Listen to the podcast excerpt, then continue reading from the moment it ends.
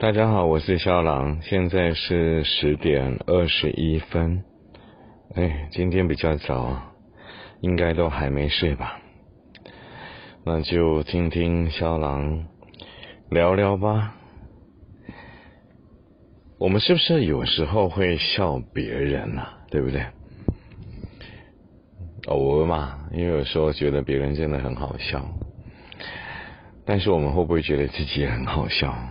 你知道吗？今天肖郎一直笑自己，就觉得自己很可笑。你知道为什么吗？因为我看到一则新闻啊，上面提到说，房地合一的救星，哎，房地合一税的救星，什么是房地合一税啊？房地合一税就是一百零五年开始的房屋买卖交易就要课税了，有所得就要课税了，这是新制来的嘛？好，那它上面标题写的“房地合一救星”，我想说，哎，房地合一税的救星是什么？这么厉害？后来我就觉得，哇，这个内容也太极尽讽刺了吧？原因是因为学者说。因为房市就快崩溃了，原来如此，原来房地合一税的救星是因为房房地产要崩溃了，因为因为你房地合一税是有所得要缴税，对不对？那你假设房产崩溃了，意思就代表未来要卖的话，大家都赔钱卖啊，那赔钱是损失啊，不是所得啊。那是不是就不需要缴税了？所以它上面标题写“房地合一救星”，是因为学者说房地产要崩溃了。好，来，你知道为什么肖郎多好笑吗？你知道肖郎为什么今天一直笑自己吗？因为啊，有时候人啊，真的要把事情看清楚，对不对？不要看不清楚就断章取义的，不要看不清楚就是用用自己的这种主观的意意意念去思考事情，真的就觉得自己很好笑。来，其实啊，它完整的标题是什么？它完完整的标题说“房地合一是救星”。哦，房地合一是救星，哎，意思就是说，一百零五年以后开始的房地合一税，它是救星。救的什么？救的那一年的房市，因为那个时候呢，房市恐怕就要崩盘了。但是呢，是因为政府这样的财税的制度，这样的财政政策，所以呢，救了房市。啊，就就是因为因为房地合一税开始了之后呢，所以就就是打击那些投资客啊，就不会有那么多的这些投机的这种气氛在市场上，所以是房地合一税救的房市，而不是房地合一税这件事情，是因为房市要崩溃了，所以大家都不会赚钱，所以都不要缴税。你有没有觉得小朗很好笑？还是你 你还是听不懂为什么肖郎在笑自己是吗？好了，不管你刚才听得懂听不懂，你就笑一下了。干嘛那么严肃？生活干嘛那么严肃？而且现在要睡觉了，对不对？要不要放轻松，好不好？勉强笑一下了。好了，不管怎么样，刚才不管听得懂不懂，接下来你一定要听清楚哦，因为是有关你自己的权利哦。来。刚才一直谈到的房地合一税是一百零五年上路的。简单的说，就是你卖房子，哦，有有所得就要课税，就是有赚到钱就要缴税了，合不合理？合理呀。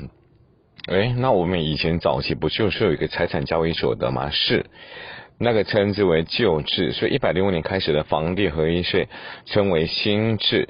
那这两者之间的差别呢？之后呢，肖朗有时间再来跟大家聊，好不好？来，今天很单纯的来谈谈心智，因为已经上路好几年了，一百零五年到现在的，对不对？来，卖房子有所得，有赚钱就要缴税，天经地义是吧？你想缴多少税？你想用几趴的税率？你知道你自己可以决定哎。哎，怎么有这么好的事？是，就是有这么好的事。所以接下来你要听清楚哦，肖郎要告诉你两个很重要的关键因素，就可以决定你要缴多少税，而且用几趴的税率哦。来，第一就是持有时间的长短。你知道这个房地合税是当时政府是为了要打击短线的投资客，所以因此呢，持有时间越短。你要缴的税率就越高，持有时间越长，你要缴的税率就越低啊，这是第一个部分哦。再来就是取得的方式，你知道我们取得房地产原则上啊有三种方式，第一个呢就是你买来的，就是用买卖的方式取得；第二个呢就是受赠来的，就是阿爸阿母赠予给我们的啦。啊，那第三个方式呢，就是继承来的，就是有一天阿爸阿布他要跟上帝喝咖啡去了，他把房地产留给我们，所以呢，有用买卖取得的，也有用受赠取得的，也有用继承取得的，这以上以上啊三种方式啊，都可以决定我们要缴多少税哦。当然，阿爸阿布什么时候跟上帝去喝咖啡，这不是人可以决定的，这是天决定的，这是天意是吧？但是另外买卖还有受赠取得的，至少这是我们可以控制的范围嘛。好，来，刚才有提到说持有的时间长短哦，会影响税率税率哦。来，接下来我告诉你。你知道吗？假设你持有时间一年内把它卖掉，持有时间不到一年就把它卖掉，你知道你要缴四十五趴的税。那假设第一年到第二年呢，你把它卖掉，你还要缴三十五趴。那假设你是卖在第二年到第十年的话，还有二十趴。哎，那你说已经够了吧？还不够。你知道十年以上卖掉的话，都还有永久的十五趴。哇，十五趴哎，也不少哎，哎，好不容易卖房子赚了一些钱，还要缴这么多的税，哎，你没有听过中华民国万万岁吗？尤其是房地产啊，让你看得一览无遗。来，记住肖郎说的，要听清楚哦。来，善用自用住宅税率，几趴就是十趴而已，这么好。是啊，但是要符合条件啦。第一个条件呢，就是要六年的时间哦，听清楚哦，无营业哦，也不能够出租哦，就是不能有营业，也不能够有出租，要自住，有六年的时间。好，那假设符合这样的条件的情况之下呢，来听清楚。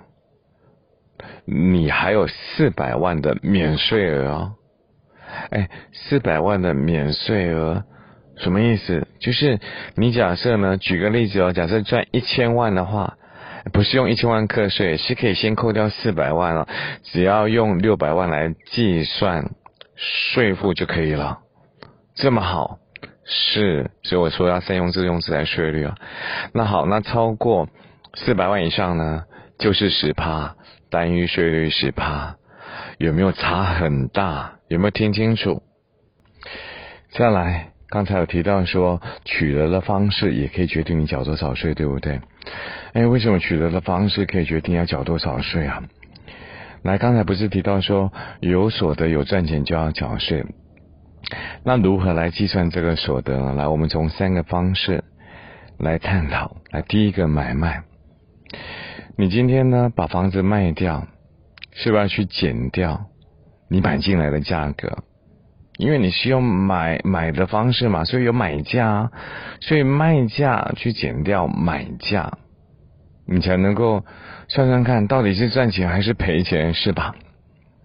好，所以来记住哦，买卖的方式取得的成本就是用买价来计算。接下来更重要了。哎，今天假设是我受赠来的，那又或者是继承来的，那你知道受赠继承，哎，不是听说用土地公告限值跟房屋评定限值吗？是。那这不会远低于市价吗？对。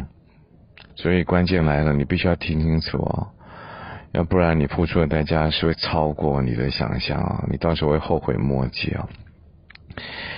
所以呢，我在说关键因素是取得成本哦。你刚才买卖来的是有买价，那买价跟卖价应该不会落差太大，尤其是现在的行情，又不是房地产飙涨飙涨的时代，对不对？来，关键来了，今天假设你是。受赠来的，你是继承来的，你知道吗？你是要用房子的公告限值，就是土地的公告限值跟房屋评定限值来当做取得的成本呢。我举个例子给你听好不好？来，你知道地保一户是四一二哦，好，那你知道它的土地公告限值加上房屋评定限值才多少？才七千万呢。我说市价四一二，可是呢，取得的成本哦，就是用公告，用房屋平均限值来听清楚，才七千万，所以你是要用四一二去减掉七千万呢？这之间落差有多大？有三亿五千万呢！我的妈呀，三亿五千万去计算你要缴的税！所以啊，假设可以控制取得的成本的话，你是想要用买卖的方式，还是用受赠的方式？对啊，但是继承的方式我们没有得选择，是吧？所以我们纵观来看哦，听清楚。假设呢，刚才是用三亿五千万来计算税负，对不对？那不小心哦。我觉得唔讲干哦，就是这个不孝的孩子哦，他就第一年给我卖掉了，意思就是说我我我我今天地保给他，是的，校长要是有地保可以给孩子的话，那好了，只是举例说明了，我今天地保给他，他一年内把我卖掉，哎，假设呢，我们不晓得这个法律的这些细节，以为卖掉。应该没有赚到钱啊，现在没没有什么行情嘛，对不对？那卖掉四一二，那应应该成本也是四一二啊，不是受赠来的，是赠与来的，是用七千万来计算取得成本呢。那接下来啊，哎，三亿五千万。是要计算税负成本。刚才你有听到一年一年内卖掉缴缴几趴的税，要缴四十五趴。所以我试问哦，三亿五千万乘上四十五趴，哎，老兄，你要缴多少税？好啦，希望没有吓到你，而且把你吓醒了，对不对？本来想说已经睡着了，那突然又被肖郎吓醒了。好了，不好意思了，不是故意要吓你，但是你一定要记住，绑定合一税有两个很关键的因素，就是持有的时间，还有取得的方式，一定要记住，好不好？来，希望有所学习，都可以好好入睡，这是肖郎最重要的目的嘛。半夜不睡觉，还要那么用力的讲给你们听，是不是？下次呢？我们还是可以来聊聊小鬼的事情。虽然已经过了一段时间，当然大家都可以呃能够忘记这样的伤痛，往前走。但是我们只是就个案的部分来讨论。我知道应该有蛮多的专业人士啊，甚至会计师、律师都有在探讨这件事情，就是他的爸爸。因为继承取得了这个房子，又有贷款这一些那么多的一些细节，来，但是我看了那么多的文章，听了那么多的新闻，大家都忽略了几个点，好不好？有待于肖郎下次来跟你们分析，可以吗？